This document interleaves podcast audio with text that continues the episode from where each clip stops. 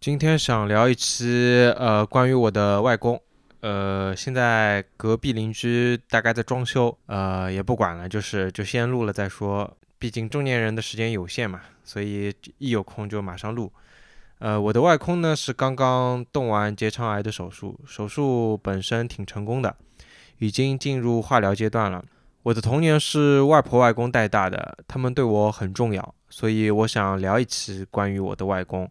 以及这次外公生病之后，我的一些想法。我的外公大概是呃今年过完年以后去动的手术，所以到现在已经五月份了，已经已其实已经四个四个月过去了。所以我一直这当中我一直在想想这方面的事情，所以终于到今天感觉可以聊一期了。呃，我的外公基本上呢一辈子都在为别人付出，和很多这一辈的老人一样啊。所以从我的外公确诊以来呢，我就一直在思考一个问题，那就是外公他人生的意义是什么？呃，这期我会先简单说一下我外公的生平啊，然后聊一下我的感受。外公过着穷苦的前半生，小时候外公的妈妈被老公抛弃了，呃，外公的爸爸在城里找了小老婆，生了很多孩子，有了新的幸福的家庭。外公的妈妈呢，就在生产队里面干活。呃，一个女人挑着担，担子上挑着两个粪桶。啊，没错，就是就是粪桶。早上，外公和他的妹妹就放在前后两个粪桶里被挑出去，到了晚上再被挑回来。在那个本身就很艰苦的年代啊，一个妈妈靠挑粪抚养两个孩子，可以想象外公的小时候是吃不上什么饭的。我小时候听到这些事情，觉得可能是那个时代大家都那么艰苦。到了长大了，我才了解到，哪怕是那个很艰苦的时代，我外公的家境也算也算是穷逼中的穷逼了。所以，外公很小的时候就开始帮家里赚钱谋生了，呃，做荷包去镇上卖。我也想象不出是什么荷包啊，竟然还有人买。有一次，外公做了五个荷包，卖掉了四个，他特别开心。外公读书很刻苦，成绩很好，一边读书一边帮家里干活，然后考上了高中。在他那个年代，高中生算得上是高学历了。他今年八十多嘛，四零后等于是，所以高中绝对算那个时代很不容易了。如果他们外公家里条件好一点，我相信他肯定是可以考上大学的。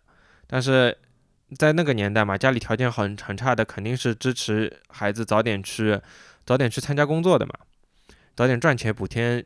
家用的嘛，然后高中毕业以后，外公就去参了军，呃，参军参了大概七年吧。参军的那几年，呃，家里介绍相亲，然后外公就认识了我的外婆。我的外婆也是高中生啊，两个人一见钟情，很恩爱。在参军的途中就很快结了婚，然后再出去参军。外公在参军的时候就一直很想念外婆。外公退伍回来以后，就到了回到镇上做了小学数学老师，然后外婆是同一个小学的语文老师。外婆之前做过卖票员，就公共汽车上面的卖票员。那个时候老师的待遇还很一般啊，可能也就和外卖票员差不多吧，仅仅能维持基本的生活。然后两个人就养育了两个女儿，过着简单朴素的生活。等到外公步入中年的时候，就是到了上有老下有小的年纪，面对养老问题，就是外公的妈妈那时候独自住在很破旧的草房里面，外公外婆自己买砖头买材料，似乎还捡了不少砖头，就给岳母搭房子，让她能住进砖房里面，因为那时候草房基本上就没办法住嘛。然后给岳母搭完房子以后，再给自己的妈妈翻新了房子。在教书的工作中，外公也有了一定的成绩，后来做到了校长，呃，度过了一段非常廉洁的校长时光。退休以后又返聘回居委会做主任，又度过了一段廉洁的主任时光。为什么我要突出廉洁啊？因为放到现在我是很难想象的，因为这两个岗位都有一定的呃社会地位还有权利嘛。但是外公从来就没有为了私利来使用过这些资源哦，所以当然我也没有享受过什么呃这些带给我的红利。我唯一有印象享受到的福利就是，我小学大概一年级的时候，跑到高年级的楼层玩，就高年级在楼上嘛，低年级在楼下。有一个可能大概五六年级的男生想开我玩笑，或者是想逗我玩、逗我玩之类的，然后旁边的男生就马上对他说：“嘿，别碰他，他爷爷是校长。”除此以外好像就没有了。我突然想到，就是大概十几年前外公搬家的时候，连电视机都要自己搬，就是用长布绑在自己的背上，然后从五楼没有电梯的，就从五楼一步步走下去，然后再走两条街搬到新的。搬到新家里面去，他就像这个电视机一样，他从来不会用自己的地位或者资源要求别人帮他做什么，生活上面也是能省则省，所以基本上他们也没给自己用过什么钱，养小孩、照顾老人、修补房子都是自己来，从来没有没有在自己身上怎么用过钱的那种。我知道他们养过一条狗叫阿辉，是中华田园犬，就很聪明、很有灵性的那种。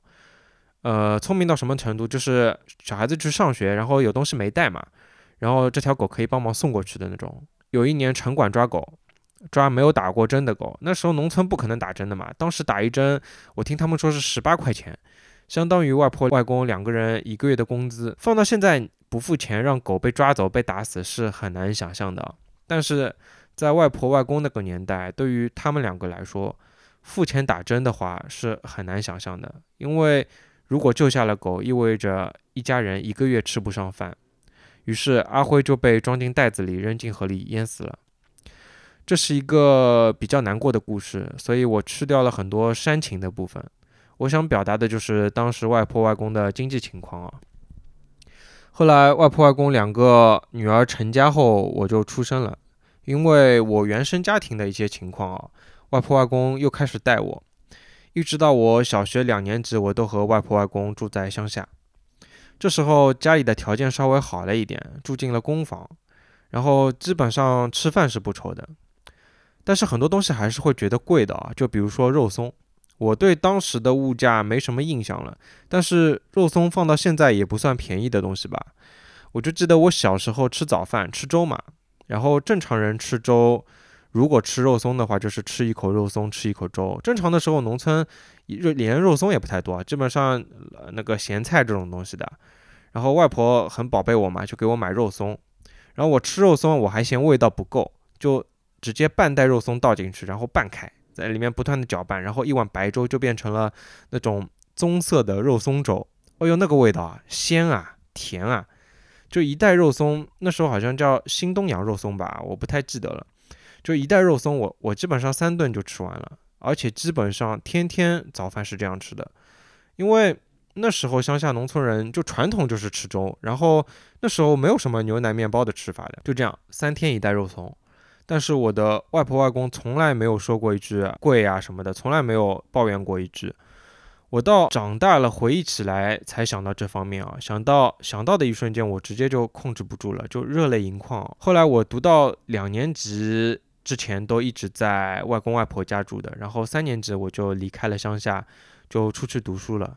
那时候从乡下到市区就说去上海了。虽然现在上海的郊区也都是上海市嘛，但是那时候只有市中心才算上海，所以乡下到市区就说就说去上海了。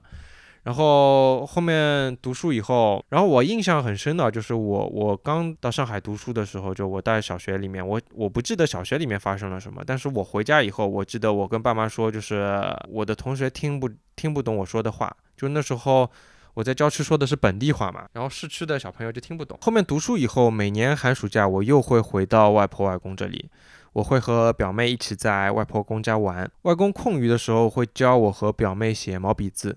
虽然我现在的字还是很丑啊，然后下午下午我会和表妹一起看看奥特曼。外婆会给我们炸薯条，我表妹会把碗里的番茄酱都舔干净。外公还会和我下下象棋，我们一直是势均力敌。然后十几年来水平都差不多，哪怕现在估计也差不多，因为他因为色色弱嘛，甚至有点色盲，就是有的时候双方的颜色的棋子都会看不清楚，有时候就会犯一些低级错误，然后我会提醒他。他也不太进步，我也不太进步。不过那也是几年前了，现在我外公已经不下棋了。连书也不看了，因为眼睛的退化嘛。呃，说回来，然后我到初中了，我的外婆外公又被大人叫出来带我。两个人的时候应该在六十岁，还给一家人烧菜啊。我印象很深的是有一次是关于我外婆的，我很不懂事，外婆每天烧一桌子菜嘛，每天烧一桌子菜给八个人吃，很难很难换花样的，所以不免到最后就是这几个菜。然后我有一次放学回家，回到家后就开始吃，然后我外婆看到我回来还是很开心嘛，她说，呃，刚刚妹妹吃了很多黄瓜，然后这时候我就说了一句，我我没给什么好脸色，我就说了句，因为没什么菜吃呀。这句话我印象很深很深，我到现在都忘不了。就外婆当时就哈哈笑笑，什么都不计较，就像我三天吃一包肉松一样，她也不会计较。但是我知道这是很伤人的一句话，我后来也没有提过这句话，我不知道他还记不记得。所以这次我就借这次聊外公的机会忏悔一下这件事情。当然我知道，不管我忏不忏悔，外婆都会原谅我。呃，聊回来就是外婆外公住出来以后，还是周末，基本上。外婆外公会带着我和妹妹，然后外公会教我们朗诵一些稿子，要我们声情并茂，然后朗诵给大人听，会让人有一些许的尴尬。可能他本身沉默寡言啊，所以会觉得说话是很重要的。然后有一次我印象很深啊，就是那时候我沉迷看《龙珠》的漫画，有的时候做作业就桌子下面的抽屉就放着《龙珠》的漫画，外公一走进来我就把抽屉塞进去，然后一有人走过来我就塞进去。我的外公肯定看到了，但是他什么也没说。然后有一次我晚上睡觉前看《龙珠》，看着看着就直接开着灯睡着了。然后第二天睡醒发现，发现就是有人帮我关了灯。就睡醒以后，我我就知道，就知道外婆外公看到我看漫画了嘛，因为漫画书都在床上，然后还开着灯。然后我就我睡醒了，我就意识到，我马上就把枕头旁边的漫画藏了起来。然后外公进来以后，就往我床上瞄了一瞄，就就可能是想提醒我一下，但是他看到漫画藏起来了嘛，他知道我大概也意识到了，所以他也没有多说什么。然后我的外公其实是一个很严厉的人，我妈我阿姨小时候都是被他打大的。有一次，两个女儿就好像是偷了别人家的玉米，然后回到家，外公就是劈头盖脸的一顿打，因为那时候没东西吃嘛，偷到两个玉米是很开心的事情。然后回到家，外公就劈头盖脸一顿打，然后把叫他们把玉米还回去，在家门口就通宵罚罚跪，就这这样的严厉程度。但他几乎没有很严厉的批评过我，就像就像前面就是通宵看漫画，他如果看到了我我我只要意识到了这个问题，他什么都不说。我就记得小时候很小很小的时候，大概可能一年级左右吧，我很疯的在家里跳上跳下，谁都叫不停我，因为那时候小小孩子疯起来。是意识不到自己的就这种状态的嘛，然后外公就突然猛地用手指在我头上敲了一下，我们那边叫叫敲母勒子，靠母勒子，然后我就我就安静了。我觉得我外公敲完是很后悔的，因为我印象中哦，从这一次开始，我外公就再也没有碰过我了，也基本上不会跟我，也不会训我，也不会跟我讲什么大道理，基本上就是默默的付出，然后沉默，就像我看漫画看到睡着，他帮我关灯一样。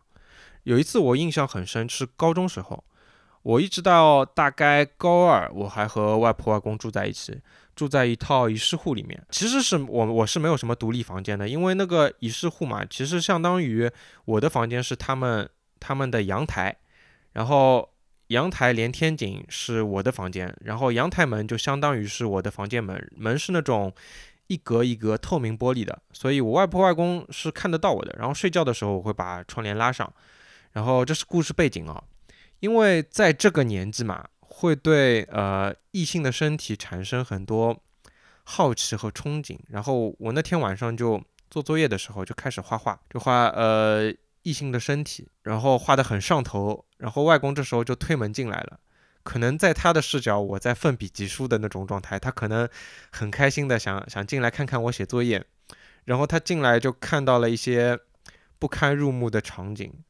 然后我也我也很尴尬，因为我当时整个人是很沉静的，就移门移门被推开了，我才注意到，这时候已经来不及了嘛。然后这时候他已经看到了，我就很尴尬的拿起橡皮开始擦，也不敢看他。外公他估计也很尴尬，不过他一句话也没说就出去了。我很感谢他，很多时候其实沉默才是最好的教育方式。我就想到我藏在房间里的。呃，一些一些黄片被爸妈看到以后，就高中这个年纪嘛，就是一顿训斥。在我爸妈这代人，没有性教育我是可以理解的，但是训斥就是一种很糟糕的性教育。但是我外公作为更早的一代人，他做的更好，他做的就是沉默，起码他守住了我的尊严。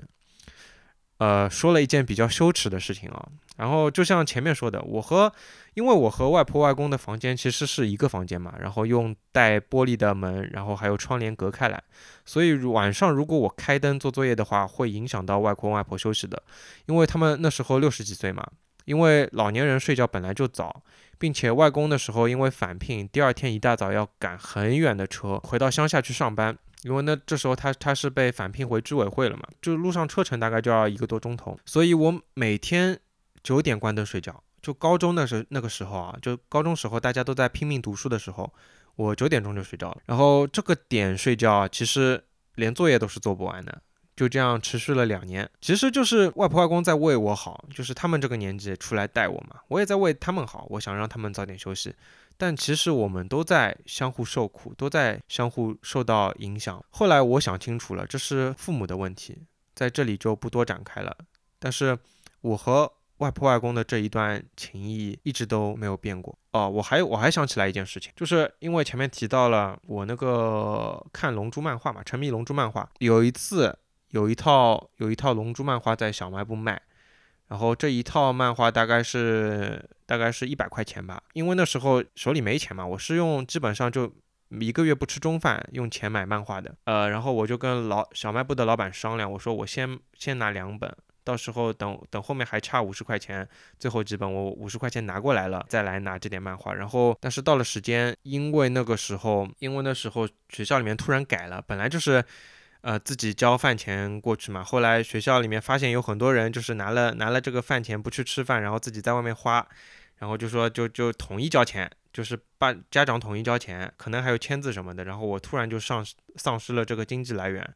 然后有一次我就到我爸爸的皮夹子里面偷了五十块钱，然后第二天我爸就发现了。然后他问他问是不是我拿的，我咬死说不是。不管不管大人怎么说，我都我都很愤怒，我就我就假装那种很愤怒的，我说我说肯定不是我。后来大人也没说什么，但是后来我的外婆一直在。就没事就给我一点钱，没事就给我一点钱。嗯，虽然这期聊外公啊，但是这件事我还是我想感激一下我的外婆。那那这件事也就也就到此为止，也就聊到这里啊。到了我读大学以后，我的外婆外公又住回了乡下，就他们劳作了一辈子嘛，所以根本闲不下来，就开始为老家翻新。平时省吃俭用的积蓄又用掉了一大半。等老宅翻新了，外婆外公每天打理，然后在一小块地里面再种菜，然后每年。因为因为老宅的院子里面有有三棵柿子树嘛，每年柿子树结果了，他们还要架梯子上去采柿子给我们。虽然我们永远都吃不掉这些柿子，然后采采柿子的时候，外婆从梯子上面摔下来过。然后老宅后面种菜的那块小地要过一条河，外婆在就是他们用用一块木板搭了一个临时的桥，就木板很像独木桥一样的。外婆在过这个木板的时候摔到过河里面去。小河虽然不深，但是河底的淤泥是很滑的，所以外婆掉下去以后根本站不起来。幸好被隔壁的邻居救起来了。然后住回乡下以后就一直住到现在。说回我的外公啊，就是可以说我的外公一辈子都在为别人活。小的时候他没有童年，他补贴家用，然后用功读书，当兵也奉献，工作也奉献，然后再照顾小的，照顾老的，自己舍不得吃穿，然后把自己的肠胃吃坏了。我的外公一直肠道不大好，他在支委会返聘那段时间，有时候早上乘很远的公交车回去，有的时候公交车上忍不了，就是那种急性的肠胃炎或者滑肠，他就他就下车找找厕所去去上厕所，所以这次生病是情理之中的。不过这次生病带来的一个好处就是外婆外公不再相信保健品了。在外公这次发病的前几年，他们迷上了保健品。就像之前提到的，因为他们住回了乡下嘛，将乡下嘛都是老年人为主嘛，所以会被一些保健品组织给盯上。套路就是很常见的送鸡蛋、送面粉。然后这些产品都是上过央视的，说的都是一套一套的，就是类似，呃，如果你爱你的子女，就要照顾好身体，所以才这样才能不给孩子们添麻烦，才是对孩子们好，所以他们就开始吃保健品，用保健品的各种各种周边的产品嘛，而且他们是双教师嘛，在乡下基本上就是道德和文文化的风向标。他们一买，别的老人更加无脑买了。所以保健品组织对我的外婆外公特别好。小棉袄嘛，经常带他们出去旅游什么的。他们有什么事情，小棉袄都都非常当回事情的。就有一次，我的外婆手指被钢丝球拉伤了，就血直接直接流下来，是小棉袄送去医院的。这次我还是我还是挺感激的。然后他们买保健品最疯狂的时候，就是外婆外公想给我们每家人买一个床垫，一个床垫是四万块钱，然后被我们坚定的拒绝了。所以这次生病以后。我外婆外公就去把剩下的保健品给退了，把预付的钱都讨了回来，因为他们本质上吃保健品是不想给小的添麻烦嘛，不想生病了让我们忙东忙西的，所以这次真的生病了，他们就毫不犹豫的给退了，所以他们根本根本就不是在为了自己吃，是为为了小的们吃嘛，连吃保健品都是一种。在付出的态度在吃，说了那么多，我的外公也不是圣人啊。就我的外公，首先他是很重男轻女思想的，这也不是什么缺点，其实。所以，因为他那代人嘛，可以理解嘛，所以他很喜欢我，没有理由的偏爱我。他自己养了两个女儿嘛，所以我刚出生的时候被带回到乡下的时候，他就说，他就很开心的说，这卵回来了，卵回来了，这驴回来了，这驴回来了，然后。我的外公沉默寡言，一直到现在都不太说话。其实我的性格和他很和和他很像啊，就不苟言笑的那种。我非常不擅长闲聊，就是一大家子人坐在圆台面的那种场合，我是不太多插嘴的。说我也不知道说点啥，家长里短的，我不知道说点啥。然后我的外公也是，然后他现在年纪大了嘛，就更加是这样了。老人嘛，可以名正言顺的笑笑不说话。因为我外公的重男轻女，所以他理所当然的很喜欢我的儿子。我外婆说，她每天都要看我儿子的视频。我我基本上每天会给我的外婆发孩子的视频。我的外公已经不太不太能接受新的事物了，所以他不用手机，不用微信，天天就呃，我外婆给他看我儿子的视频，就我发过去了，我外婆再给我外公看。所以这也是。我会想聊这一期的原因，就是到了我儿子这一代，他必定对太太辈的印象不深刻。我我们这边就是我孩子管我我的外公外婆这一辈叫太太，我我们这边叫太太，或者说我的孩子注定了对对将来太太辈的人感情不深，就像我不记得外婆外公的爸妈一样，就是我对于外婆的妈妈还有一点印象，但也就是。就感觉是一个老人，没有别的什么印象。我听说外公妈妈小时候还会我还会送我去小镇上的幼儿园，不过我完全没有印象了。对我来说，对他没有任何的感情。他的故事除了前面说的挑粪还有离异，别的我也不清楚了。外婆的妈妈更加长寿一点，大概到我读小学的时候再再离开的。我还记得我小时候有一次，呃，把红领巾绑在头上逗他笑，然后他就一直在那边笑。后来他身体不好了，外婆外公把他接到家里面，我们一起生活生活过一段时间，但也就仅此而已。我对他没有什么别的记忆了，他的故事我更加不知道了，可以说是一无所知。他走的时候我也还很小，大概小学小学五六年级吧。葬礼上面我哭了，但是那时候我还很小，我哭不是因为我真的很伤心，是因为我感觉。哭了可能会显得我比较懂事吧。我的外公除了重男轻女，还有一些上一辈父辈的普遍特点：严肃，甚至说有脾气，还有前面提到的沉默寡言。就像前面提到的，纵使外公那么喜欢我，小时候在我在家里疯的在椅子上跳上跳下，没有突然没有征兆的，外公也会给我脑袋上来了一下。我当然不是怪我外公啊，我觉得这是很正常的，老一辈的教育就是打出来的。以我外公的脾气，对我绝对是百分之百的包容了。以前他对女儿们要凶多了。另外，就算现在我的儿子有时候不乖了，我都要尽力克制自己。那么说回我外公，他严肃惯了，严肃惯的人叫他开朗起来比登天还难。所以，纵使他很喜欢很喜欢我儿子，叫他放下姿态去逗逗儿子啊，就是去拉近拉近关系啊，他是做不到的。就算他想，他肯定想。但是他没有这个能力了。说实话，我自己也不太擅长于，呃，和家里面唠唠嗑啊，或者说和家里面聊聊聊家长里短的。所以，如果外公的家人，就是我们作为外公的家人，什么都不做的话，即使像我外公这样付出了那么多，付出了一辈子，和家人的关系也会慢慢的疏远。有的时候我回去看外婆外公，和外公坐在一起嘛，坐在沙发上，我们基本上是不说什么话的。我也不太会去刻意去找点话题，就这两个人坐着。现在有孩子了，会稍微热闹一点。我目前想的就是，我能做的就是尽量的多回去，多陪伴，或许就够了。我外公为别人奋斗了一辈子，创造了很多物质基础。如果他未来哪一天他走了，他为我们留下了很多，但是。到了他的第四代、第五代，还会有人记得他吗？如果记忆中有他的人也都离去了，那么我外公存在于这个世界上的痕迹或许就消失了。那么是不是他人生的意义就失去了？就像我不记得外公的祖上一样。另外，他又为自己留下了什么呢？外公他写过自己的人生经历，呃，用一叠 A4 纸写在一叠 A4 纸上面，然后用订书机订起来，然后做了个封面。起名叫我的奋斗，应该是在十年前吧。我把它，呃，手写的字体在一个个电子版打出来，然后在网上找人装订成册，呃，硬纸版封面的书，就看上去很尊贵的那种硬纸版书。呃，做的时候有很多字迹很潦草的，或者是繁体字我不认识，我就一个个字的问他，然后又放了很多有关的照片进去。外公的照片很少嘛，所以其中很多照片都是近二十年的，然后照片插入进去以后。呃，做的质量真的很好。然后因为要放照片嘛，全彩的，所以用的是那种叫叫叫铜什么的纸，反正就是那种照片纸。然后再找淘宝装订成册，然后做了很精美的硬纸板的封面嘛。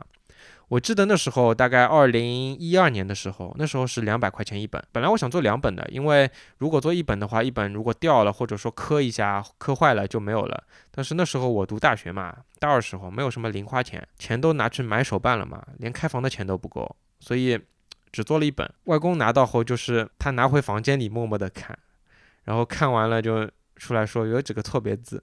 然后说，我能做出来这本书很不容易，我能感受到他很喜欢，很喜欢。因为之后我再也没有见过这本书，他肯定藏得很好。就家里有客人的时候，他也舍不得拿出来给别人看，生怕生怕别人碰坏、翻坏什么的。所以前面聊到的关于我外公的生平，其实都是他写下来的。因为我外公从来不会跟别人说自己的故事，说他年轻时候怎么样怎么样啊，巴拉巴拉的，从来不会。所以有时候我有时候也会想，就是如果外公不写下来的话，他又不喜欢说话，等到时间久了就不会有人知道他的事情了。关于我的外公，我从家里面其他人口中听说的最多的事情就是，有一次他很危险的触电了，应该是自己去修屋顶的电线，然后就触电了，口吐白沫，然后隔壁的邻居用木棍救下了他。到现在我外公的肚子上还有当初烧伤的痕迹。有意思的是，救下我外公的邻居和救下掉进河里的外婆的邻居是同一个人，非常非常感激他，非常感激他。呃，所以外公如果不写下来的话，我对他以前的了解就竟然就只剩下了触电。哎，我突然想到很有意思，就是触电这件事情，我是听别人说的，就我外公。我外公自己都没有提过这件事情，可能对他来说，这种这种事情就是有生命危险的事情，在他的奋斗里面竟然不值一提。啊，说回来，我能感受到外公很早很早以前就有过想要留下一些记录的想法，我也感同身受，我非常能理解啊。甚至前两个月我开他去医院复查嘛，然后舟车劳顿回家之后，他第一件事情就是先拿笔写了写了一点记录。然后我问他：“你你在写什么呀？”他就笑笑说：“我一直写日记的呀。”当然，日记我是不太想看的，因为其中有个人的隐私嘛。可能我的外公也会思考，就是奋斗一生后，自己有没有在这个世界留下一些痕迹。所以他动完手术到这段时间几个月的时间，我就一直在想这个问题：他的人生的意义是什么？在这个过程中，我读了一本书。名字叫《当呼吸化为空气》，作者是美国的神经科医生保罗·卡拉尼神。保罗·卡拉尼神是一名医生嘛？他在做住院医师的第七年，查出了肝癌晚期。从医之后，他每天都在高强度的工作。成为住院医师之后，每周的工作时间在八十小时左右。一场手术就是在手术台前一站就是十几个小时。他在专业领域获得了数不清的奖项和荣誉。六年的时间，他几乎都在工作中度过。常年的沉迷工作势必会冷落到家庭。这样强度的工作下，想照顾好家庭是不可能的，所以他和妻子疏远了，旅行的计划延后了，更没有时间去考虑生育的事情。他有一个盼头，这样的生活再熬一年，他就能成为主任医师，收入会再跨越一个大阶层，并且有自己的工作室，工作时间也能更加弹性一点。他奋斗的一切都是为了这个。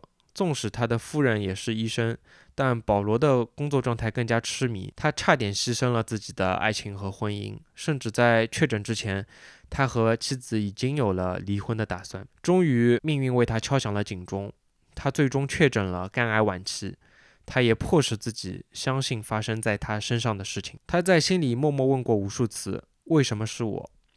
后来他想通了，因为这个问题的答案是：为什么不是？这个时候，保罗才三十五岁。在这一个阶段，保罗想留下什么呢？在我读完这本书之后，我个人的理解啊，他做了三件事情。首先是生育，原本这不在他和夫人的计划当中，但是他难以想象，当他走了以后，妻子孤独的生活。所以他们商量想要跨出这一步，就由于他当时已经进入治疗阶段了，所以他的身体状况很差，所以他们借助了科学手段，在治疗的早期就在精子库里面保存了他的精子。另外，他要妻子答应他，如果他离开了，一定要再去寻找新的亲密关系。他无法想象未来妻子无人陪伴。第二件事情还是事业，在治疗过一个阶段，病情逐渐稳定之后，保罗竟然又回到了工作岗位，又回到了手术台。甚至第一次上手术的时候，动手术的过程中，他两眼一片漆黑，差点昏过去。他马上让其他医生继续主刀，自己就退了下来。但即使这样，他还是没有放弃。至于他这么做是为了给家人留下更多财富，还是为了给自己的事业一个交代，还是纯粹的乐于奉献，我不我不知道。或许几者都有。然后第三件事情就是他写的书《当呼吸化为空气》。我在高铁上面读完了这本书，从他的儿时的经历到学生的生涯，再到放弃文学从医，再到从医的生涯，再到患病之后的事情。这本书不大也不厚。保罗的妻子在后记里面说这本书还没写完，但是保罗没时间了。保罗最后要家人答应他，在他走后，不管以什么形式把他的书出版。在我看来，保罗最后想做的事情就是在这个世界上留下自己的痕迹。保罗最后做的事情，我个人的理解来总结一下，就是第一点是生命的延续，第二点就是在重视的人和事情上面留下痕迹，第三点就是在这个世界上留下痕迹。生命的意义到底是什么？或者说人活着追求的是什么？我先抛一个个人理解的结论哦。首先，人是追求温饱，然后是自由，最后是价值。如果现在问我我在追求什么，我会说我还在追求自由，自由太重要了。拼命工作，拼命做一些不想做的事情，拼命和讨厌的人交流，拼命赚钱，本质上就是为了财富自由。而财富自由是自由的一部分，甚至在这个年代，财富自由是自由的绝大部分。拥有了相当的财富，就对自己的生活有了相当的支配权。温饱是最低级的，这一点我觉得没什么争议啊。一个人满足温饱以后，才有心思去想一些别的。那么，当一个人的温饱不是问题之后，他会去追求什么呢？他会先追求自由，还是追求意义呢？呃，我打个比方，就是一个九九六每天加班加点的打工仔，他的工作本身是有意义的，但是对他自身来说，如果这不是他热爱的，他的生活就毫无意义。那么，在这个阶段，他追求的是摆脱打工，摆脱仅仅为了生存去做一些不想做的事情。这时候他追求的就是自由，而当这个打工仔赚到了足够的钱，财富自由了，不用打工了，有了绝对的自由之后，他会怎么做呢？他应该会用有限的生命去做一些他真正想做的事情，他才会去追寻自己的意义，做自己想做的事情，比如说沉浸于自己的爱好之中，又或者是和自己爱的人在一起，为家人奉献。所以我用最简陋的话，呃，粗糙的论证了一下，就是。人是先追求温饱，温饱之后追求自由，自由之后就追求意义或者说价值。我想再从一个更加抽象的角度论证一下：如果一个人有足够的自由，但是他不与任何人发生接触，那么他的生命有意义吗？如果他不存在于任何人的记忆之中，那么他的存在还有意义吗？可能对他个体而言是有意义的，但是对于整个人类社会而言，好像是无意义的，因为没有人知道他。它甚至不如一只动物，动物可能还会有人有相关的记忆。所以我得出的结论是，人活着的意义与价值是比自由更高一级的。换句话说，没有自由的人生是没有时间去追寻意义的，或者拗口一点，没有自由的人生没有自由去追寻意义。或者说，当一个人找到了自己的价值和意义，他可以不在乎自由和温饱。那么说了绕了那么多意义啊价值的人生的意义到底是什么呢？首先，我觉得生命的延续本身就是有意义的，就像。我不记得外公在上上辈的祖上一样，虽然我不记得他们，但是他们对我来说，他们的意义是他们的生命延续到了我这里。虽然我不记得他们，也没见过他们，但是没有他们就没有我。就像保罗决定和妻子生育一个孩子，他们有了一个可爱的女儿。虽然在女儿很小的时候他就离开了，女儿长大了应该也不会有关于他的记忆，但是他的女儿就是他生命的延续。所以我的外公养育了两个女儿，然后我又出生了，我的孩子又出生了，一代一代，他的生命就延续了下来。然后生命的意义在记忆中，一个人离开以后，他是活在别人的记忆里的，尤其是自己在乎的爱的人的记忆中。很多人过于在乎那些不重要的人对自己的看法，反而忽视了自己最在乎的人，本末倒置，一辈子都在很违心的活着。陪伴最爱的人，为他们奉献，在他们的记忆中存在，这是我觉得下一个阶段生命的意义。完成了这一个阶段生命的意义之后，我觉得再然后生命的意义就在于在这个世界上留下痕迹。因为最爱的人的寿命也是有限的，如果在乎的人最后也都离开了，似乎就没有人能记得自己，似乎就没有人能知道自己的故事了，自己与这个世界的联系似乎就断了。但是有意思的是。人类是会使用文字的，文字的力量或许渺小，但只要世界上还有一个人能读到，那么写下文字的人，他的存在或许就是有意义的。所以保罗写下了《当呼吸化为空气》这本书，他的人生、他的感动、他的想法，他嘱咐家人一定要出版他的这本书，这样每当有人读到他这本书，他的存在就延续了下去。我虽然有可能转念就忘记了他他的名字，只记得他叫保罗，我也不知道他他的样子是什么，但是他在我的心里永远留下了痕迹，他或多或少会改变我的人生的轨迹，那么他的存在，他的意义就被放大了。所以，我外公写下了自己的生平，并且每到八十岁了，还在每天记录自己的故事，这样或许他的意义，他存在的意义可以延续下去。所以我录了这期播客。如果很久很久很久很久之后的某一天，这期播客有幸被你听到，甚至听到这里，那么感谢你，你让我外公的生命又多了一份意义。那么今天就聊到这里，将来我可能会单独再聊一期前段时间我给外婆外公买的两只虎皮鹦鹉。呃，那么感谢你听到这里，如果这期播客能带给你一些呃想法的话，我也欢迎你在所在的客户端的评论区留言，呃，我会非常开心。呃，那么就这样，谢谢，拜拜。